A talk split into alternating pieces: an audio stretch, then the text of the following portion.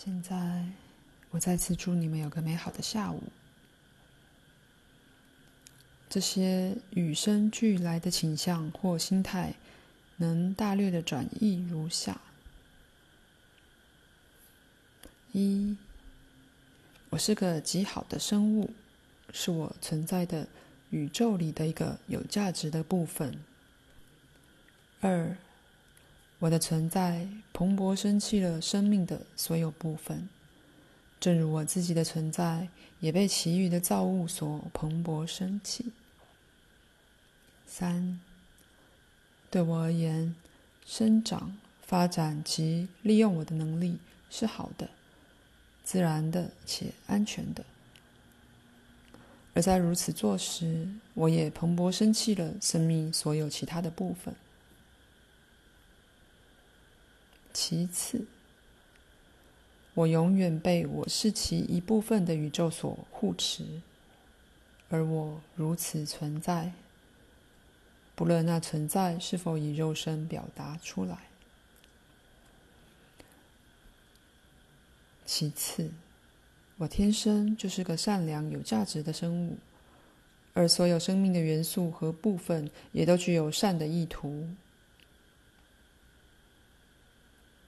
再其次，所有我的不完美，及所有其他生物的不完美，在我存在其中的宇宙之更大计划里，都得到了救赎。那些态度都与生俱来的，在身体最小的精微部分里，每个原子、细胞和器官的一部分。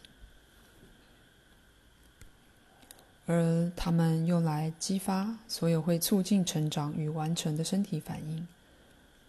婴儿并非生下来就害怕他们的环境或其他生物的，反之，他们沉浸在幸福、生命力和生气蓬勃的感觉里。他们视为理所当然，需求将被满足，而宇宙是对他们很有好感的。他们觉得是其环境的一部分。他们并没带着狂暴或愤怒的感觉出生，而基本上他们并不会体验怀疑与恐惧。诞生是以自我发现的说法来体验的，并包括自信 （selfhood），由宇宙之秘密心脏温和的升起与绽放。相反的。许多人相信，出生是一个创伤或甚至激怒的时刻。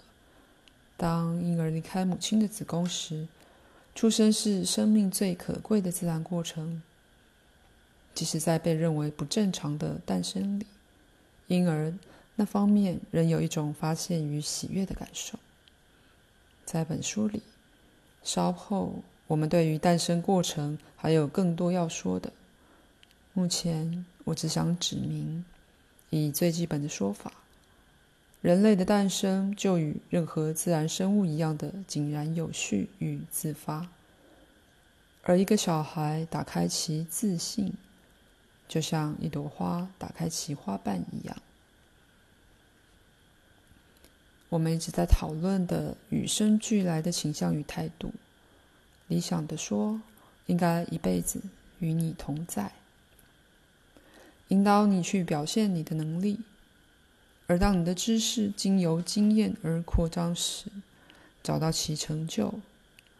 理想的说，这同样的感受与信念也该帮助你，带着一种安全、支持与保证的感受死亡。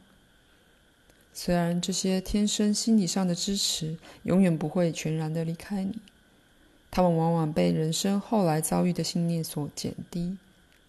那些信念颠覆了个人的安全感与幸福感。评论。再次的，我加速那些有益疗程过程的坐标，疗愈过程的坐标。赵真在读读昨天的课程里与他相关的资料。